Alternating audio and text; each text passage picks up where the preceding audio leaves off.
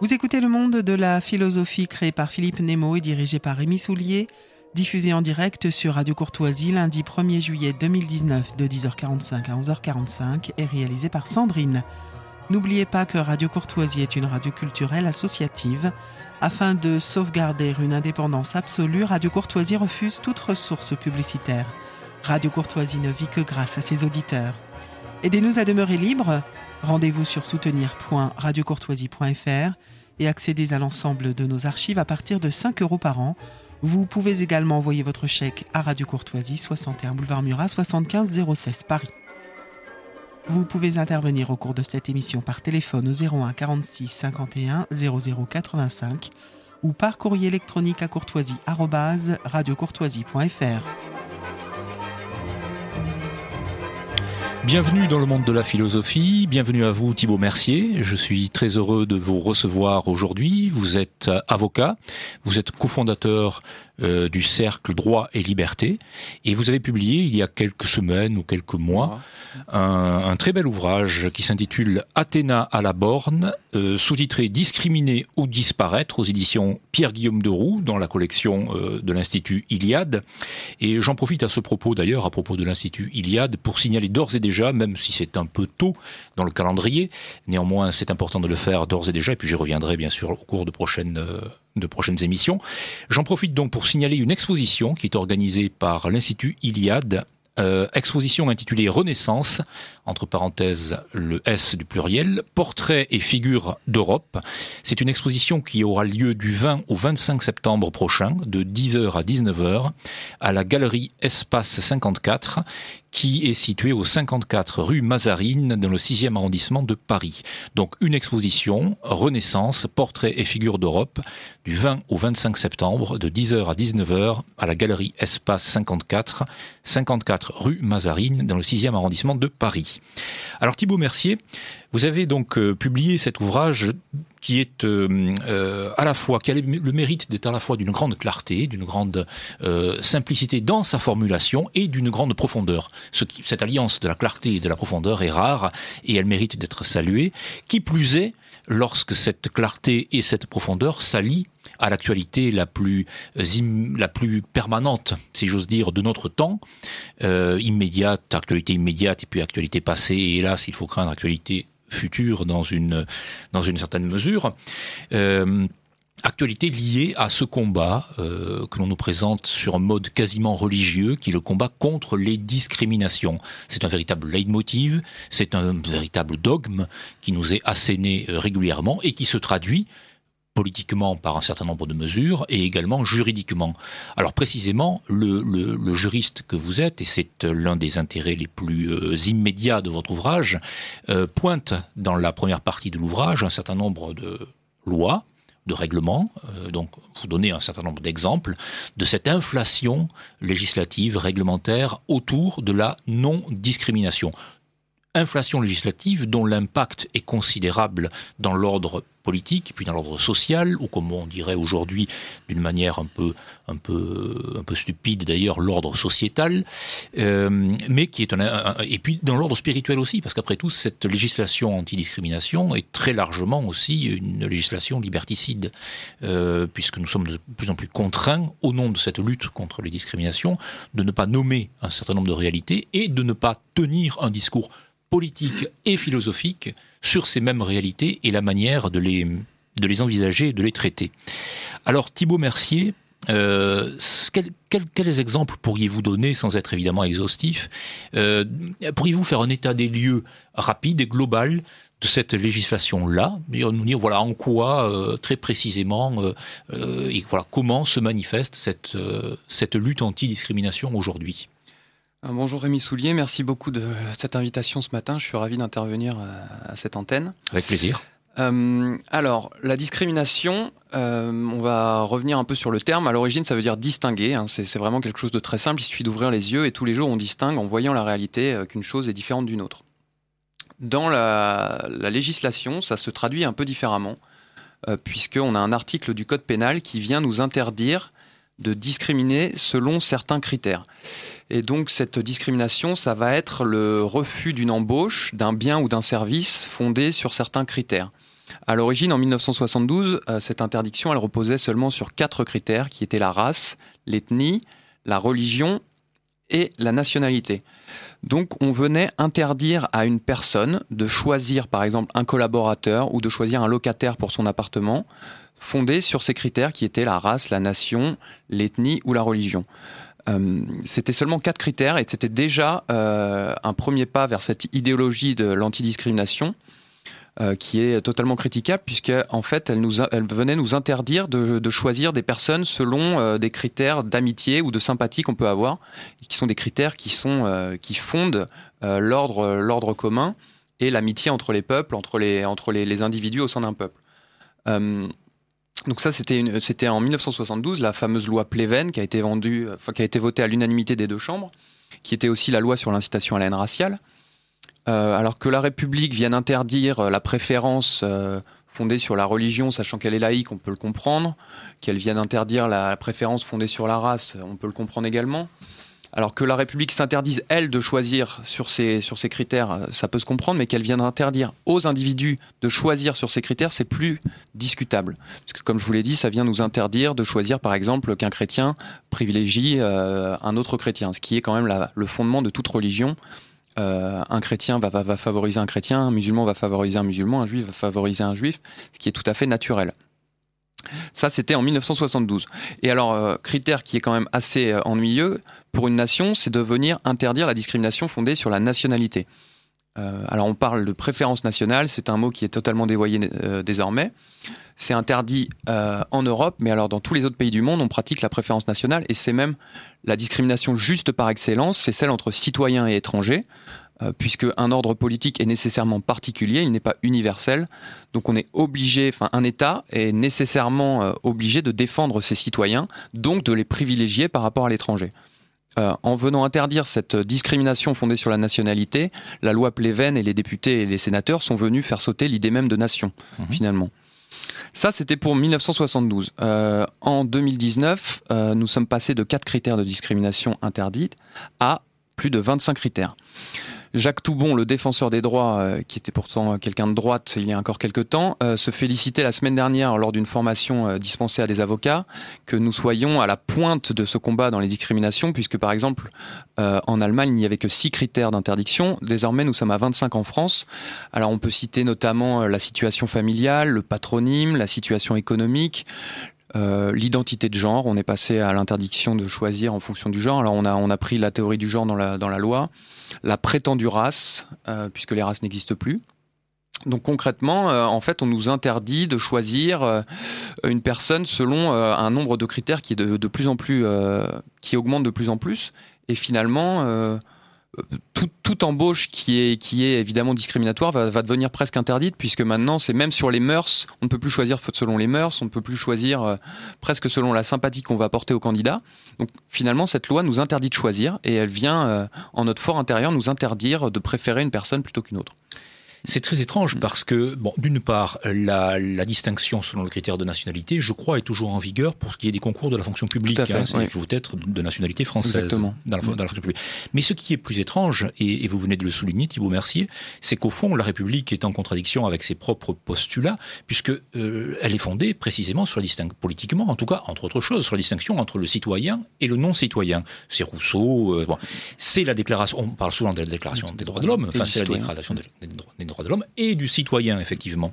Alors c'est intéressant parce que, et ça vous le développez remarquablement dans votre ouvrage, euh, en, en, attaquant cette notion de citoyenneté même, donc, et en privilégiant cet humanisme ou cet humanitarisme abstrait, donc l'homme avec un grand H et non pas le citoyen, euh, c'est au fond l'idée même du politique et de l'organisation politique des sociétés humaines qui est attaquée.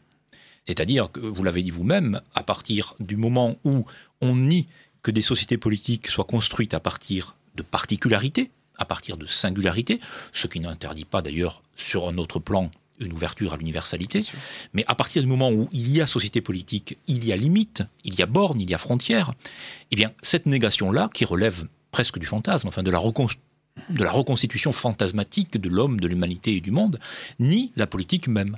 Tout à fait. Et en fait, on, nie cette politique et on nie, on nie toute culture, on nie l'enracinement de l'individu, puisqu'on le prend, on prend l'individu comme une, comme, bah, comme un individu déraciné, sans culture, sans nation.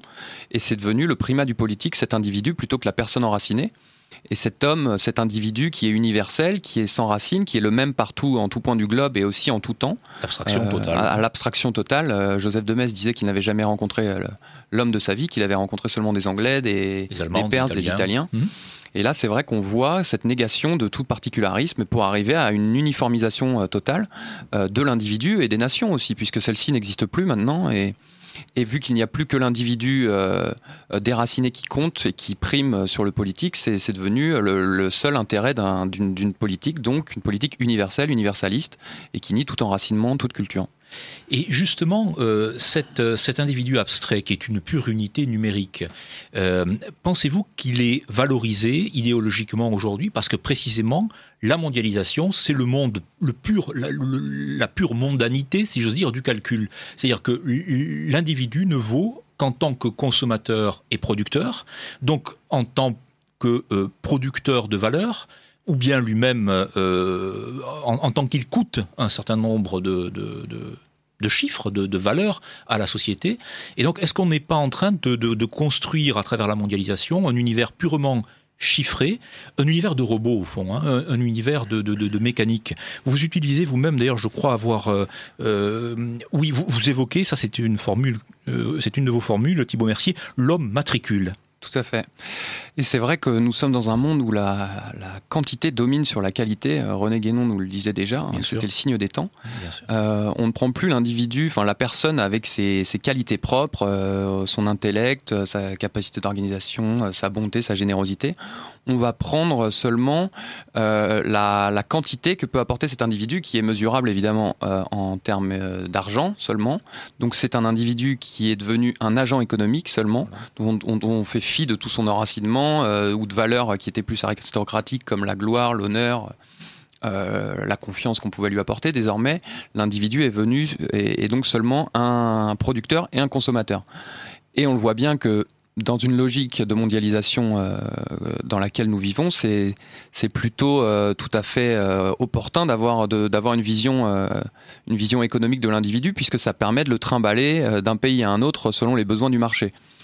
Euh, puisque de toute façon, un Français vaut un Allemand, euh, vaut un Algérien, vaut un Sénégalais, euh, pourquoi devrait-on protéger les Français sur le territoire français, puisqu'on peut faire venir un Sénégalais qui coûtera moins cher à, à l'embauche sur le territoire français? Et donc, ça, c'est vraiment la logique qui justifie l'immigration à tout prix. Alors, aussi bien l'immigration pour les, Africains qui viendraient en France, mais également ça justifie euh, l'exil de nos cerveaux euh, du petit Français qui n'est plus du tout enraciné et qui, parce qu'il peut gagner plus d'argent en allant travailler dans la cité à Londres ou à New York, euh, peut légitimement quitter, sa patrie pour aller gagner plus d'argent. Donc c'est vraiment une logique bourgeoise en plus qui, s'applique désormais. vraiment, la, seule, la seule chose qui va compter pour l'individu, c'est son, son enrichissement matériel. Oui, c'est une, c'est une destruction complète de toute idée de collectivité, et, euh, y compris de collectivité nationale. Euh, vous, votre, vous, utilisez un terme dans votre premier euh, chapitre, voilà, le principe de non-discrimination, un sous-marxisme culturel. Il y a néanmoins peut-être une analyse marxienne, disons, de la, de la, du processus en cours qui a, qui a semble sans doute sa validité. Euh, un certain nombre d'analystes marxistes ont, considéré que euh, l'expansion du marché, c'est une des lectures possibles de la révolution bourgeoise de 1789, puisque vous parliez à juste raison, bien sûr, du règne de la bourgeoisie, puisque c'est la plutocratie mondiale, c'est le règne de la bourgeoisie, y compris au sens marxiste d'ailleurs. Euh, on considérait donc que dans la révolution de 1789, euh, le, ce qu'il importait de faire, c'était de déverrouiller un certain nombre d'obstacles qu'il y avait entre l'individu et l'État, d'abord, et donc ces obstacles-là sont ceux de, ce que la pensée traditionnelle classique appelle les communautés naturelles. Donc le métier, la province, la, corporation, la famille, évidemment. Donc euh, il fallait, mais uniquement dans le cadre, dans le cadre national, pour l'instant, dans, cette, dans, ce, dans, ce, cas de figure-là.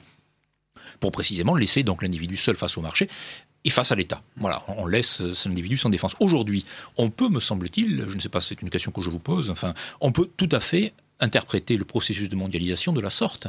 C'est-à-dire que le système libéral, le libéralisme international est passé à une phase supérieure dans laquelle la nation elle-même constitue un obstacle à l'expansion euh, du marché. Et donc l'unité vers laquelle on doit tendre, c'est l'unité purement spatiale, on a presque envie de dire d'ailleurs l'unité maritime au sens de Carl Schmitt, euh, qui est celle de la planète. Est-ce que vous êtes d'accord avec ce type d'analyse? Tout à fait. Alors c'est vrai qu'en 1789, on a d'abord fait sauter euh, l'idée de famille, l'idée de corporation, euh, et donc c'était vraiment euh, favoriser la relation entre l'État jacobin et l'individu. Désormais, on voit que même cette, cette idée même d'État-nation est attaquée de toutes parts. Euh, non seulement par les organisations supranationales, euh, évidemment l'Union européenne, l'ONU, euh, même l'organisation, enfin le FMI, toutes, ces, toutes ces organisations qui voudraient supplanter les nations et créer une espèce de, de, nouvel ordre mondial, mais global, avec une, une, une, gouvernance mondiale finalement. Mmh. Donc il y a évidemment la nation est, est, un obstacle à cette gouvernance mondiale. Alors il y a cette chose, il y a l'individu et la gouvernance mondiale, mais il y a aussi l'individu et, euh, on va dire, le grand capital ou les grandes, les grandes sociétés. Puisque maintenant, ce qui intéresse une société, euh, une société multinationale, c'est d'avoir des individus avec, euh, qui sont d'une certaine manière uniformisés, puisque ça fait un, marché qui est beaucoup plus important et, moins d'obstacles. moins d'obstacles nationaux permettent une meilleure, enfin plus d'économie et donc plus d'intérêt pour ces, pour ces grands groupes, ces grandes multinationales. Donc il y a une double attaque contre, contre la nation qui est faite à la fois, comme je l'ai dit, par cette gouvernance mondiale, mais aussi par les, grandes multinationales. Alors, euh, pensez-vous, euh, puisque votre livre est publié dans la collection de l'Institut Iliade euh, aux éditions Pierre-Guillaume de Roux, pensez-vous qu'aujourd'hui l'Europe puisse constituer, évidemment pas l'Union européenne au sens que nous connaissons aujourd'hui, mais puisse, enfin, soit la bonne échelle en quelque sorte. Pensez-vous vous-même, Thibault Bercier, que la nation, ma foi, bon, euh, c'est une entité politique qui est importante euh, historiquement, euh, bon, et en deçà d'elle d'ailleurs le royaume et tout le, surtout en France d'ailleurs, tout ce qu'il peut charrier comme souvenir, comme mémoire. ou pensez-vous au contraire que l'ensemble civilisationnel européen dans le cadre éventuellement d'une reconstitution du politique, soit le bon échelon, la bonne échelle. Comment vous situez-vous entre la vous personnellement entre la nation et le continent européen? Je vais vous faire une réponse de Normand. Je pense que les deux sont importants. Euh, alors, euh, comme le disait euh, Carl Schmitt, il euh, faut raisonner en termes de grand, espace maintenant. Euh, on ne peut plus se, contenter de rester français dans la mondialisation. Il faut penser que nous appartenons à quelque chose qui nous dépasse. Et c'est à l'échelle civilisationnelle, c'est l'Europe. Évidemment, c'est très important de, prendre conscience qu'il y a une unité civilisationnelle en Europe, des racines communes, grecques, romaines, catholiques, chrétiennes. ce que l'Union européenne n'a pas du tout voulu intégrer dans son logiciel. Euh, donc il est très important, au contraire, enfin voilà, de, comprendre qu'il y a une unité civilisationnelle et que à cet échelon nous pouvons défendre notre civilisation euh, dans la mondialisation, ce que qu'ont très bien compris les, les États-Unis, l'Inde, la Chine, même la Russie. Euh, donc on a besoin d'être plus grand pour pouvoir se défendre. Mais d'un autre côté, il ne faut pas nier les particularismes nationaux. ces États-nations qui permettent le développement de cultures particulières. Un Français, même s'il a une civilisation qui est la même que celle des Anglais ou des Allemands, euh, restera une culture plus particulière, qui est une langue, qui est une façon de voir le monde.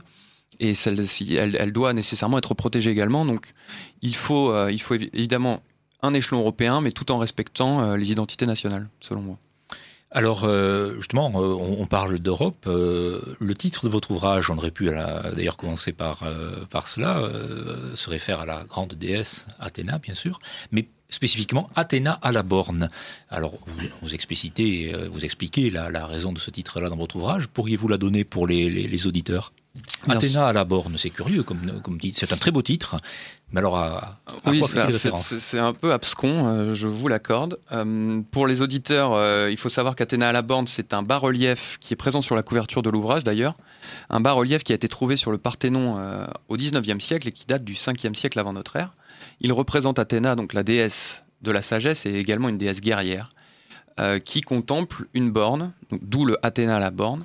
Et cette borne, elle représente euh, à la fois, euh, par exemple, la distinction entre un pays et un autre, puisque Athéna était aussi la, protectrice de la cité, donc c'était un peu le rempart entre la cité grecque et les barbares, par exemple.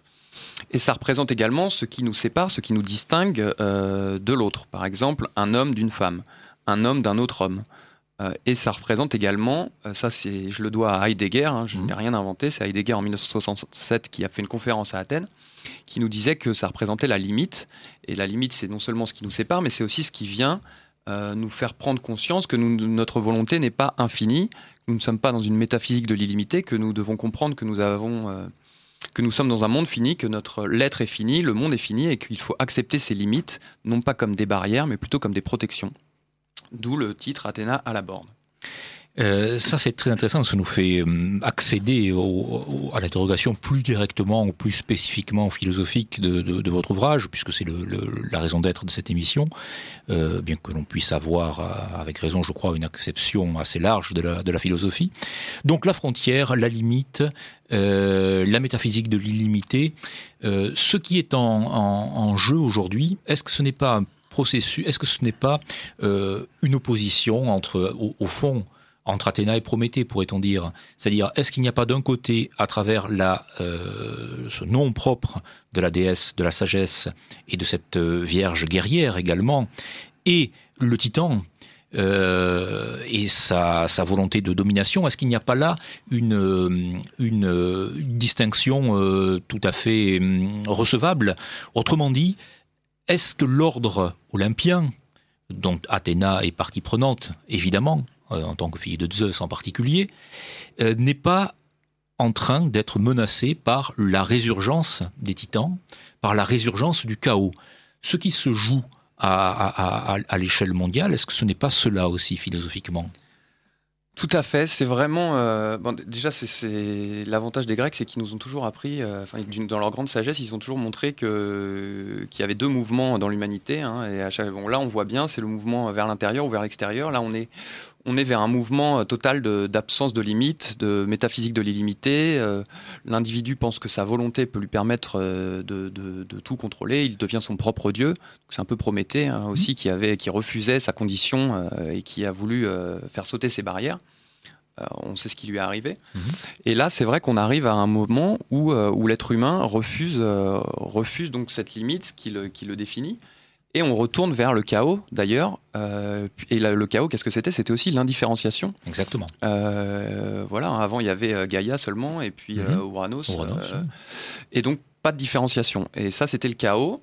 Et d'ailleurs, on, on, y arrive, puisque cette idéologie de l'antidiscrimination nous interdit de distinguer donc finalement, vu qu'il n'y a plus de distinction, il n'y a plus de différence, et on devient tous les mêmes. Euh, tous les individus euh, sont sur le même moule, donc l'homme matricule euh, dont on parlait tout à l'heure. Et c'est vraiment une indifférenciation totale. c'est une babélisation du monde aussi. On a, on, a tous la même langue, on a tous les mêmes mœurs.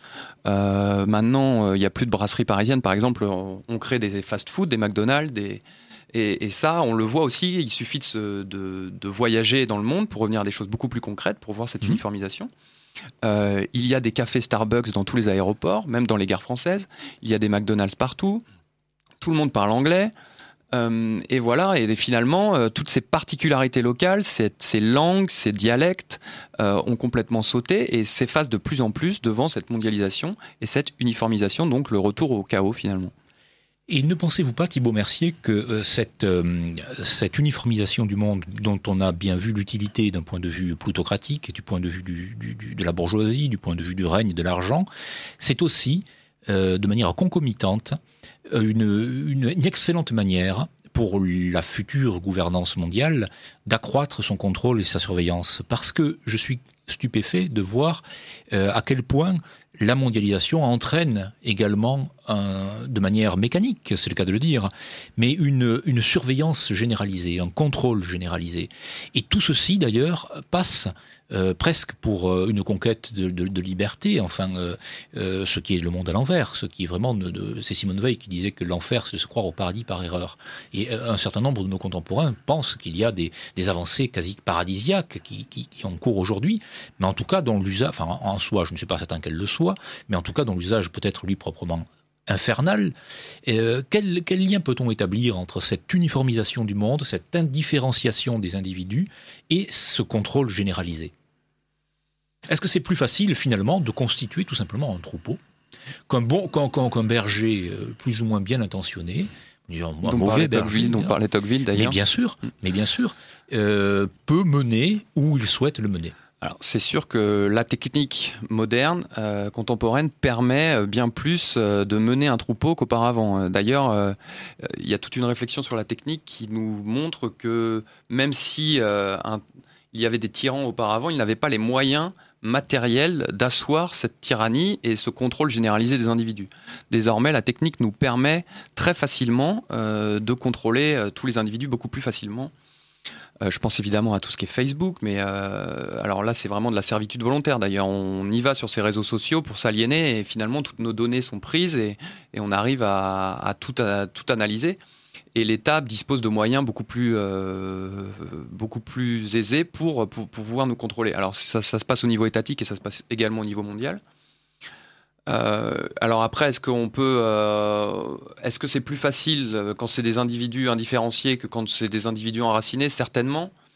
mais encore une fois, la technique permet de toute façon de, dominer l'individu et d'arriver à, l'inclure dans ce système malgré lui on est tous à, on est tous accros à nos téléphones portables. Finalement, c'est l'objet qui nous domine plutôt que nous qui dominons l'objet. Je ne sais pas si ça a à voir avec cette indifférenciation, mais en tout cas, c'est une réflexion à mener. C'est une, euh, oui, une extension du règne de la machine. C'est la France, c'est Bernanos qui avait écrit ce si beau livre, La France contre les, robots. Mais aujourd'hui, il semblerait que nous sommes tous invités à, devenir des robots, à devenir euh, nous-mêmes des excroissances de la machine. Parce qu'après tout, euh, vous avez évoqué tout à l'heure, Thibault Mercier, la question du genre et de la non-discrimination autour du genre. Mais euh, le transhumanisme qui est en cours, cette idée que l'homme peut être augmenté à travers la, technique, c'est aussi une négation. C'est peut-être en l'état le point culminant de la, de la négation de la nature.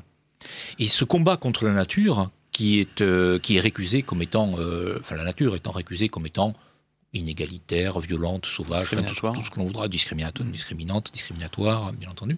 C'est aussi un des fers de lance de la, de la mondialisation. Alors tout à fait, là c'est le transhumanisme, c'est un très bon exemple, c'est qui nous montre que la nature serait euh, injuste et donc il faudrait pouvoir sortir casser les barreaux euh, de cette prison que nous imposerait la nature. Donc théorie du genre, évidemment, le sexe nous est imposé, il faut pouvoir en sortir selon notre propre volonté. Et au-delà de ça, ça, nous, ça voudrait nous, montrer que le corps serait quelque chose qu'il faudrait dépasser, euh, puisqu'il nous empêcherait de, mener à bien nos projets les plus fous. Donc il faudrait nous augmenter. alors il y a aussi une volonté donc de dépasser nos limites, donc de devenir plus fort, de vivre plus longtemps, euh, d'arriver à être euh, bon alors euh, le, simple fait de mettre des lunettes ça serait déjà du transhumanisme d'ailleurs mais... et il y, a cette volonté mais il y a aussi plutôt que de devenir des robots c'est aussi cette mise en concurrence avec les robots d'ailleurs puisqu'on est obligé de, transformer l'homme en une machine augmenter son intelligence pour parce que maintenant on a l'intelligence artificielle qui viendrait nous faire concurrence euh, ou, ou, alors un robot serait plus productif. Donc en fait, la seule logique, et c'est encore, on en revient à la logique économique, c'est de faire de l'humain quelqu'un de plus productif. Et donc il faut euh, l'augmenter, mais pas pour des raisons, euh, pas pour par exemple pas pour qu'il soit un meilleur artiste ou pas pour qu'il soit meilleur peintre ou meilleur musicien. Toujours la logique est économique, faire en sorte qu'il soit plus utile, plus efficace, plus rentable, plus rentable, exactement. Et donc c'est vraiment ça le transhumanisme. comme je le dis dans l'essai, ce n'est pas vraiment la recherche du beau, du bien euh, du dépassement de soi dans une logique non économique, euh, dans une logique artistique par exemple, mais non, c'est dans une logique économique. Donc c'est là où, c'est un peu le nœud du problème aussi, hein, ce transhumanisme. On parlait du corps et du corps augmenté. Vous évoquez aussi dans votre ouvrage tout ce qui est lié au désir, à la, jouissance, à l'immédiateté du, désir, de sa satisfaction, euh, avec ce que la suppose d'ailleurs d'infantilisation. Hein. On a l'impression que le monde tel qu'il va veut à la fois des robots et des robots le plus puérils, les plus enfantins, au sens négatif du mot, parce qu'il y a bien sûr une, grandeur et une valeur immense, y compris sur un, plan spirituel, de l'enfance, bien sûr, de l'esprit d'enfance. Mais en l'occurrence, on a besoin de de, robots immatures en quelque sorte. Euh, comment le, le, processus en cours joue-t-il du désir, de son entretien, de son, euh, du fait de le susciter de manière artificielle, toujours dans la même perspective, bien entendu? Comment on se débrouille avec cette question du désir et de la jouissance aujourd'hui? Alors c'est vrai qu'on est dans une société du désir et du désir qui en plus doit être converti en droit désormais. Puisque je désire, par exemple, je désire un enfant, il doit, avoir un, il doit, il doit y avoir un droit à l'enfant. Euh, et, c'est une, et cette société du désir, qui est d'un certain côté assez féminine et aussi enfantine, euh, nous mène donc vers une société infantilisée, puisque le propre de l'âge adulte, c'est de savoir surmonter euh, ses frustrations, ses désirs immédiats, pour arriver par ce surmoi à se contrôler et faire en sorte d'ailleurs que les relations sociales soient pacifiées, puisque un enfant qui va, qui va chouiner pour obtenir un jouet ou pour obtenir un sucre et qui va se mettre à pleurer, euh, en général, si son père ou sa mère euh, veut lui donner une bonne éducation, on va lui dire calme-toi et tu l'auras peut-être, mais euh, voilà, faut patienter, être capable de gérer cette, désir, cette frustration. Désormais, on nous incite à ne plus, d'ailleurs, ne plus contenir nos désirs. Il n'y a plus que ça qui, compte, le droit à l'amour, le droit, le droit à l'enfant, je l'ai déjà dit, ou même le droit de pouvoir, voilà, le soir de, le soir de Notre-Dame de Paris, quand, quand Notre-Dame de Paris a brûlé, sur Amazon, tout de suite, les ventes de les ventes du, roman, de Hugo, ont explosé. Donc on voit qu'on est dans une société aussi de l'immédiateté, de l'émotion totale, et qui, se, qui, se, qui, se, qui, consiste à plus consommer d'ailleurs en général. C'est donc la consommation, le désir immédiat. Donc on voit bien l'intérêt euh, des multinationales dans ce, dans ce, culte du désir et qui doit être euh, le plus rapidement possible. Euh, on doit lui donner satisfait. satisfait pardon, voilà. Et en plus, si on satisfait un désir une fois, bah, dès le lendemain, il y aura un nouveau désir qui va être créé, donc ça permettra euh, quelque chose d'infini. Le plus, le plus dommageable dans ceci, c'est que maintenant, ce désir, comme je l'ai dit, ça se, ça se convertit en droit. Et on a des individus qui réclament de nouveaux droits en permanence devant l'État, et souvent au détriment de la nation et du bien commun.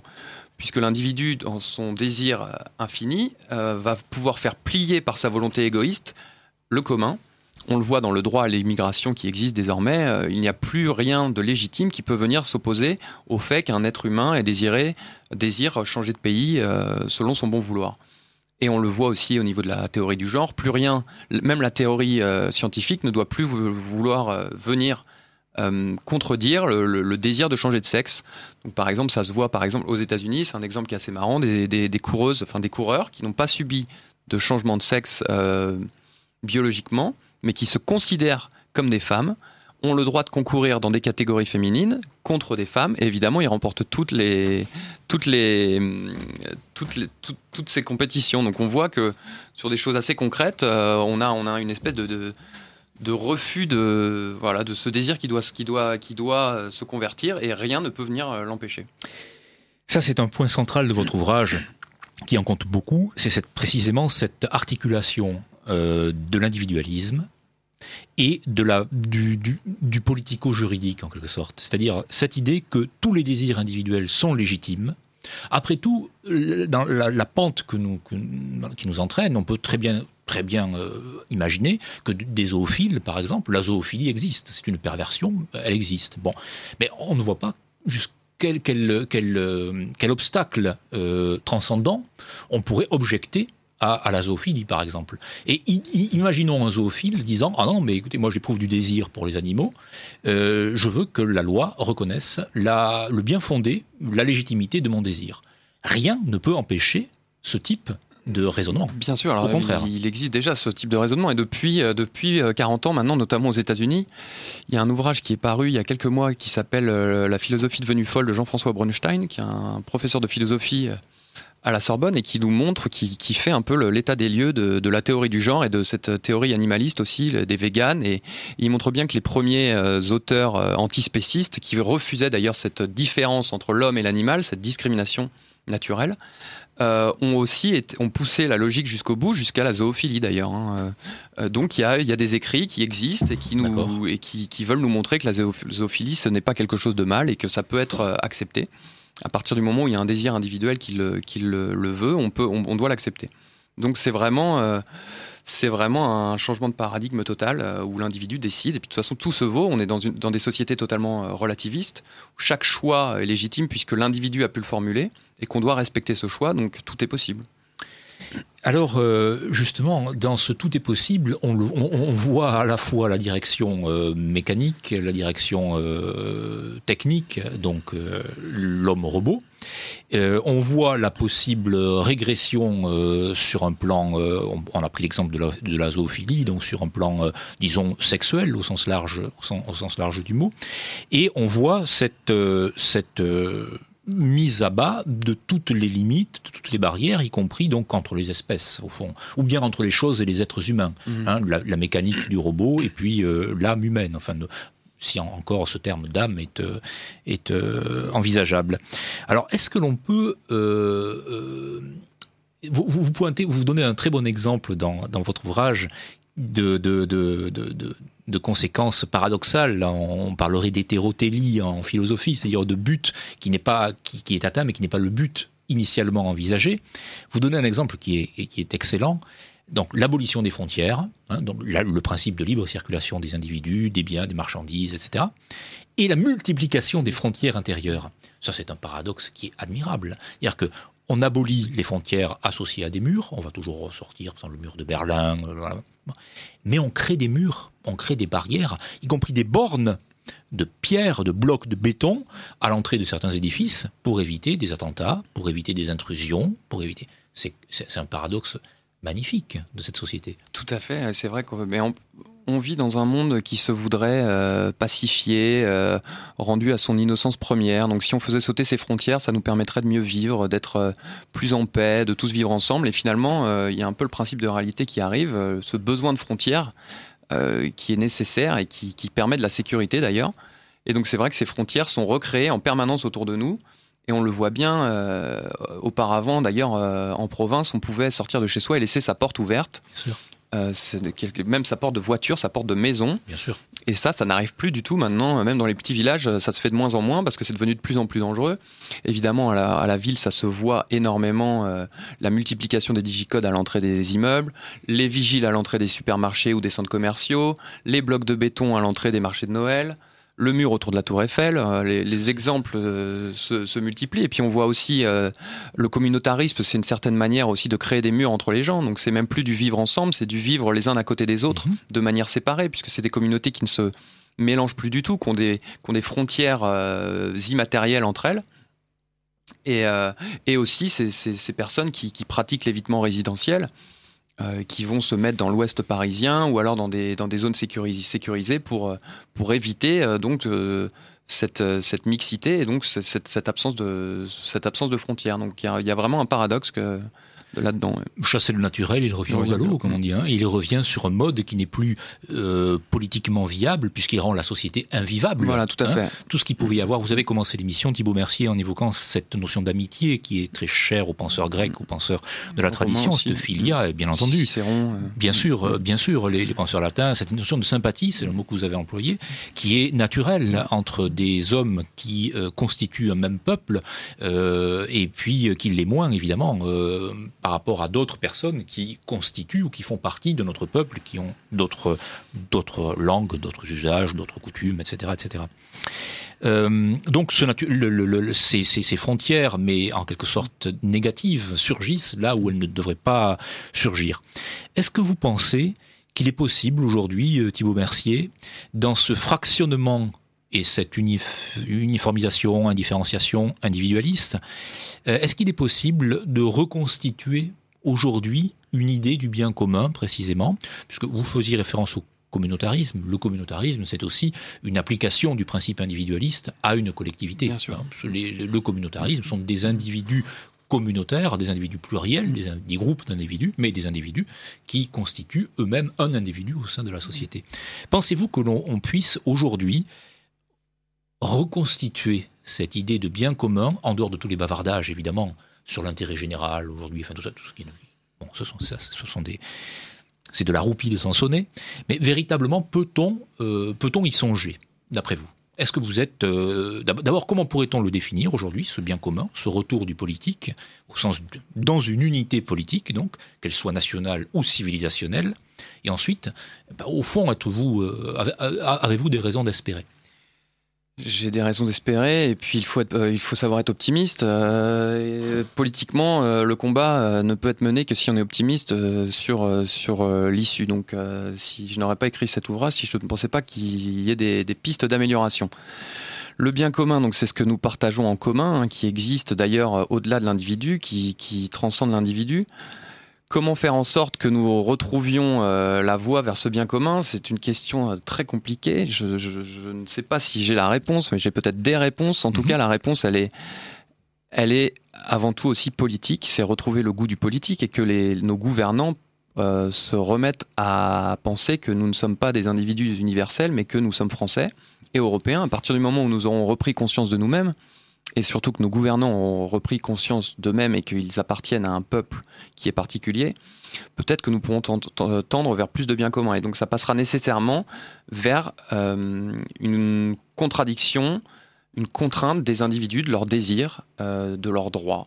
Donc revenir à une meilleure balance entre les droits de l'individu et les droits de la communauté, et les droits de la collectivité, on va dire de la collectivité nationale ou, ou civilisationnelle à partir du moment où on, arrêtera de dire à l'individu qu'il est tout puissant et qu'il peut faire plier la communauté selon son propre désir, peut-être que nous pourrons tendre vers plus de biens communs. Donc c'est évidemment remettre des limites à cette volonté individuelle qui est devenue euh, illimitée et que voilà que l'individu comprenne que tout ordre politique et qui structure une communauté et nécessairement euh, viendra nécessairement brider sa liberté individuelle. Mais vu que nous sommes dans des sociétés où nous parlons que de liberté individuelle et plus de liberté collective, euh, c'est assez compliqué. Donc je, je pense que c'est possible, voilà. Mais il faut une volonté politique avant tout. Euh, et de, de, nos élites notamment, puisque les élites mèneront le peuple. Alors il ne faut pas supprimer les élites comme on voudrait le faire, mais plutôt faire en sorte qu'elles s'intéressent de nouveau au bien commun et, et à leurs racines. Mais c'est assez compliqué parce que lorsque l'on regarde, évidemment c'est compliqué, mais lorsque l'on regarde euh, ce qui s'est passé politiquement dans les dernières décennies, on, on, on constate que le pouvoir politique lui-même a abdiqué un certain nombre de ses prérogatives, ne serait-ce que de battre monnaie par exemple. Hein.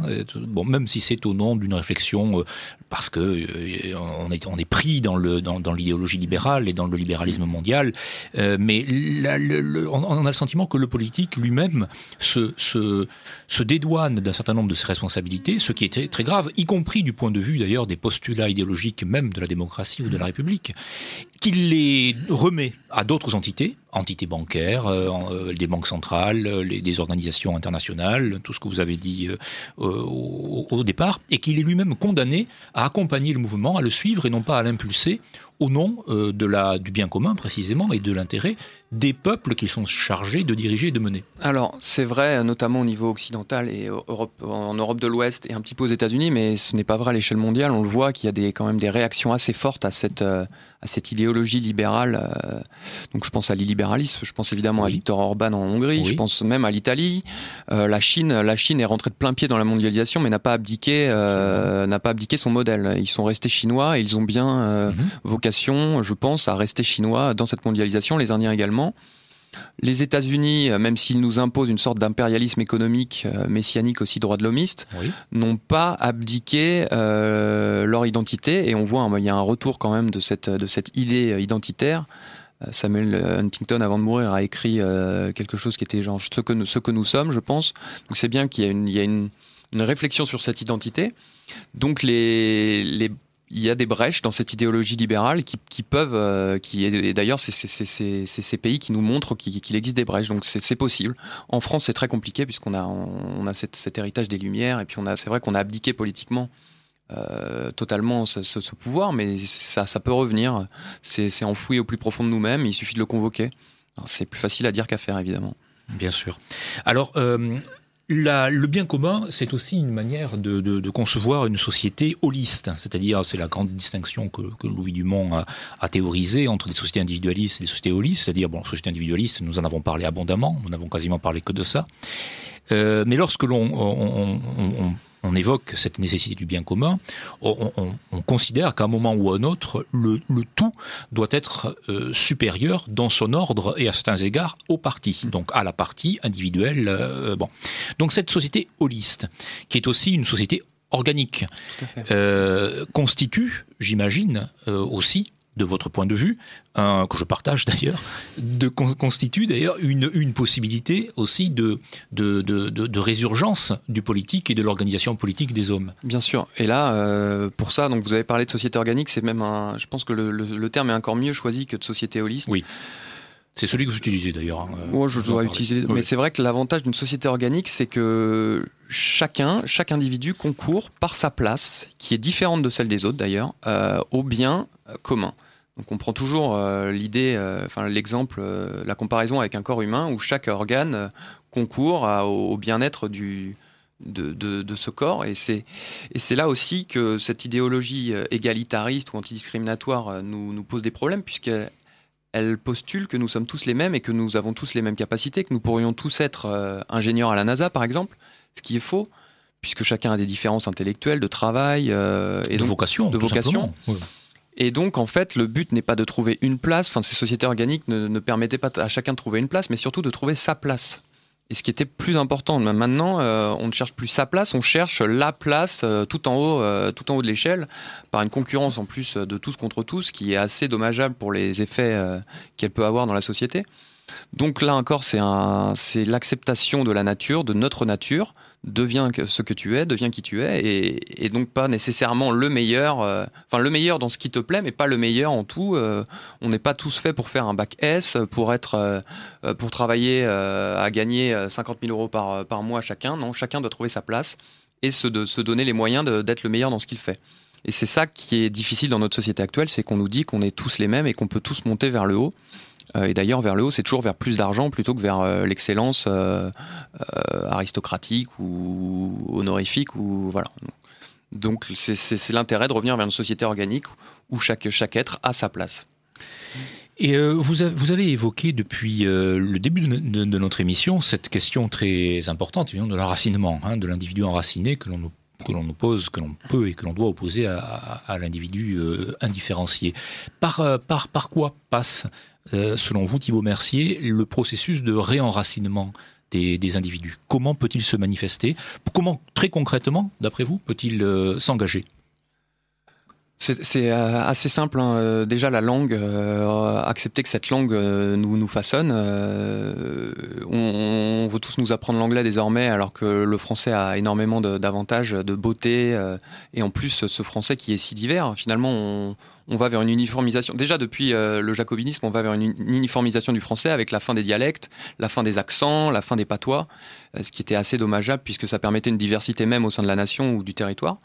Alors évidemment, la langue, ça joue, et, puis aussi euh, le retour à la terre, donc savoir que nous sommes entourés d'une terre qui est spécifique, euh, et la Normandie n'est pas la même chose que la Provence, n'est pas la même chose que l'Alsace. Il suffit de. Alors évidemment, pour des citadins, c'est plus compliqué puisque maintenant, en plus, même architecturalement, euh, tous les nouveaux bâtiments qui sont construits euh, pourraient être les mêmes à Paris, comme à Tokyo, comme à Londres. ce qui est assez dommage. Alors qu'avant, par exemple, l'architecture haussmannienne était typiquement parisienne. Euh, et que et qu'il suffisait de passer d'un village à, ou une ville à un autre à une autre pour voir qu'il y avait une différence mhm. euh, la pierre n'était pas la, même. la, pierre n'était pas la, même. Le toit le, tuffeau euh, dans les Charentes enfin partout ou les toits en ardoise la pierre dans le Saumurois mhm. ce genre de choses. Donc évidemment l'enracinement le, retour à la terre et puis aussi le climat, euh, le climat nous enracine. Euh, évidemment, nous, on ne s'habille pas de la même manière euh, dans le sud de la France que dans le nord, que à Tokyo. Alors maintenant, évidemment, on est dans des environnements climatisés, donc c'est aussi cette uniformisation totale. Même en Afrique, on va porter un jean plutôt qu'un sari, ce qui est, ce qui est complètement aberrant selon vu la, vu la température. Mais il suffit d'ouvrir les yeux et de peut-être se balader un peu autour de nous, de, quitter, de quitter son métro parisien et de, se rendre compte qu'il y a des choses qui existent. voilà, la nourriture aussi nous enracine. Et c'est revenir à des petites choses euh, très simples qui nous entourent et, ouvrir les yeux là-dessus qui peuvent nous permettre de nous réenraciner, je pense.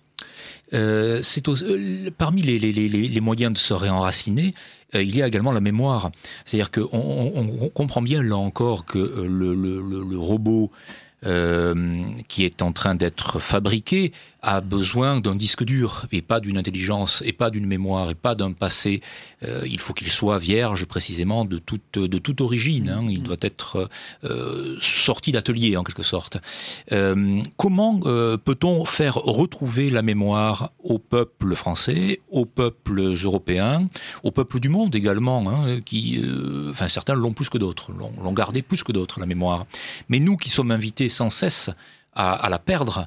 Euh, nous qui sommes sans cesse invités à l'amnésie la plus totale, euh, sous couvert d'ailleurs d'injonctions de devoir de, de, de, mémoire, ce qui revient au même, enfin au fond. Euh, bon. Mais comment peut-on aider chacun à la place qui est la nôtre, nos peuples à retrouver la mémoire? Ça passera nécessairement encore par euh, nos élites, le fait qu'elles retrouvent le goût de qui elles sont et dans l'éducation nationale, par exemple, recommencer à, à, enseigner une histoire enracinée française et pas une histoire euh, universelle mondiale comme on voudrait le faire désormais en, en mettant sur le même plan l'histoire africaine euh, et l'histoire française, par exemple. Non, nous, nous avons une histoire, bah, nos ancêtres les Gaulois, hein, c'était c'est très très moqué, mais c'était quelque chose d'efficace puisque c'était notre histoire particulière et chacun pouvait s'y référer. Euh, donc et puis à, au niveau individuel, euh, c'est voilà toujours parler, s'intéresser à l'histoire, euh, convoquer cette, ce passé et ne pas le, le, muséifier puisque désormais on a un passé qui existe, mais c'est il, est, il, a, il a seulement. C'est le passé de la commémoration. Voilà, le passé n'existe plus que dans mm. la commémoration, donc dans la mort. Exactement. Mais même au niveau, je pense à Notre-Dame de Paris. Hein, on nous dit qu'il fallait préserver les murs, donc c'est très beau. C'est vrai qu'on va rester, on va la voir, mais euh, on aura euh, transmis ce passé euh, matériel, mais aura-t-on transmis ce passé immatériel C'est plus compliqué de voir que voilà, à quoi bon avoir un Notre-Dame pour qu'elle soit vide et que qu'il n'y ait plus de culte qui soit célébré. Bon, ce qui n'est pas le cas, mais je pense à la je pense à Fontevraud, par exemple, l'abbaye de Fontevraud. On nous a dit que c'était très bien qu'elle avait été, qui, qui est en Anjou on nous a dit qu'elle avait été, euh, qu'on avait réussi à garder ce, corps, ce matériel de, cette abbaye, mais malheureusement, euh, euh, c'est devenu un musée maintenant. Il n'y a plus de culte de célébrer, donc à quoi bon conserver ce matériel si c'est pour pas transmettre l'immatériel? Ça, c'est une question, j'ai pas la réponse, mais c'est important. Il faut, faut qu'on l'ait en tête. Euh, parmi les, les, les, processus de désagrégation euh, sociale qui conduisent à ce que Marcel de Corte appelait la dissociété, c'est une formule tout à fait heureuse, enfin un mot tout à fait heureux, euh, il y a, me semble-t-il, aussi l'enseignement de la haine de soi. Euh, ça fait partie des. Euh, j'y songe puisque vous parlez des élites, à, à, à raison d'ailleurs. Hein, mais aujourd'hui, on a le sentiment d'avoir plutôt des contre-élites ou des anti-élites, au sens où Guénon, que vous avez cité, parlait de contre-initiation. Donc nous aurions des élites, nous avons sans doute des élites contre-initiées. Euh, mais le rejet de la, mémoire, euh, de notre mémoire à la fois euh, collective, nationale, civilisationnelle, passe, me semble-t-il, par des manifestations répétées de la haine de soi. Comment juguler justement aussi cet enseignement de la haine? Parce qu'il y, a un projet de loi, je crois, qui doit être discuté prochainement euh, contre la haine sur les réseaux sociaux, euh, sur Internet, etc. Est-ce que l'on peut euh, faire cesser, à un moment ou à un autre, le regard obligatoirement négatif, obligatoirement sombre que l'on porte sur notre propre histoire, nous Français ou nous Européens? On va nous dire, on connaît ces discours, hein, l'Europe c'est l'esclavagisme. L'Europe, c'est la Deuxième Guerre mondiale, le génocide. L'Europe, c'est la torture en Algérie. L'Europe, c'est la France, enfin, en l'occurrence, etc., etc. Bon. Tout ceci devient, devient autant de leitmotiv. Donc là encore, comment peut-on, au fond, euh, enseigner l'amour de soi, tout simplement? C'est une bonne question. Euh, je dois vous avouer que je n'ai pas la réponse, mais il suffit, ça, passera encore par le politique et le fait de, par exemple, en finir avec toutes ces lois liberticides euh, qui, qui, nous, interdisent d'ailleurs de préférer nous-mêmes plutôt que les autres, puisque désormais, même si on voulait euh, se préférer, euh, enfin préférer notre, notre culture historique, nous n'avons pas le droit de le faire. Euh, donc ça passera. Il y a un volet législatif, donc faire sauter toutes ces lois, la loi Pleven par exemple et puis la, prise de conscience que nous sommes, euh, euh, particuliers et, que, de, notre particularisme et que, nous devons euh, continuer à le faire avancer. C'est très compliqué dans des sociétés individualistes qui, ont été coupées totalement de leurs racines et de leur futur d'ailleurs, puisque on est, on est dans des sociétés où nous avons des individus unigénérationnels, on fait de moins en moins d'enfants, on ne veut pas transmettre pour le futur, on veut jouir de l'instant présent sans penser à ce que nous allons faire plus tard. Donc pas de passé, pas de futur. Euh, comment ça pourra se manifester euh, en retrouvant le goût du commun de la communauté? Donc ça, c'est un effort à faire chacun de notre côté. Euh, mais, mais, mais là encore, je n'ai pas de solution miracle. Mais il, est certain. En Ce sont autant de directions que vous pointez avec raison. En tout cas, il est certain que, que au-delà de toute philosophie ou de toute de, de tout juridisme, le gros souci de, notre société actuelle, c'est cette haine de soi et qui est à l'origine de toutes ces lois euh, sur l'antidiscrimination et, et, cette philosophie devenue folle finalement. Euh, Exactement, c'est une très bonne formule de ce philosophe, c'est Bronstein. Bronstein, Jean-François Bronstein. Jean-François Bronstein, en, effet. Euh, L'émission s'achemine vers sa fin. Il nous reste très peu de temps, euh, Thibault Mercier. Euh, je rappelle donc que vous avez publié un très beau livre intitulé Athéna à la borne, discriminer ou disparaître aux éditions Pierre-Guillaume de Roux en coédition avec euh, l'Institut Iliade, enfin en tout cas dans la collection de la, belle, la belle collection de, l'Institut Iliade chez, Pierre-Guillaume de Roux. Est-ce que vous pensez que la, on finira, j'y songe parce que l'abbé de Tanoir a publié il y a quelques mois un livre dans lequel il considère, et on va en terminer là puisque ce sera la dernière question vraiment, que l'on aura beaucoup de mal, et lui considère qu'on n'y arrivera pas, à revenir sur ce paradigme individualiste. C'est-à-dire que nous avons franchi un seuil, en quelque sorte, dans lequel l'unité de compte euh, restera l'individu. Est-ce que vous êtes aussi pessimiste? Est-ce que vous êtes aussi sombre? Ou bien est-ce que vous pensez que, comme la, la, la chasser le naturel, il revient au galop, est-ce que vous pensez que la situation politique nous incitera, nous obligera peut-être à, penser à nouveau de manière collective, à penser le collectif, donc le politique? Je pense que ça pourra, ce qui pourra nous amener à repenser le, politique et le, collectif, ça sera de grandes crises, de grands chambardements, euh, que ce soit une guerre, que ce soit euh, une immigration de masse qui nous fasse, euh, avec une insécurité globale, une, guerre civile, une guérilla, euh, c'est des choses qui pourront faire comprendre à l'individu qu'il n'est pas tout seul et qu'il a besoin des autres pour avancer et, qu'il faudra refonder du commun. voilà, ça c'est des choses qui pourront, qui pourront nous aider.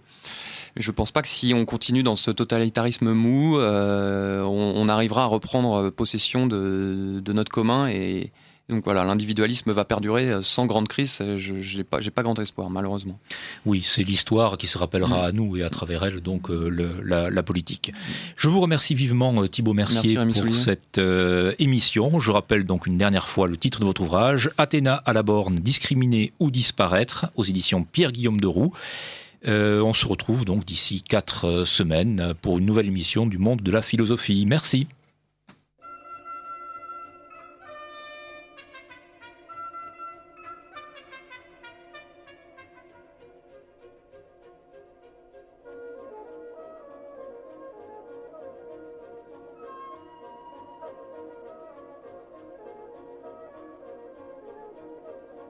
Venez d'entendre le monde de la philosophie créé par Philippe Nemo et dirigé par Rémi Soulier, diffusé en direct sur Radio Courtoisie lundi 1er juillet 2019 de 10h45 à 11h45 et réalisé par Sandrine.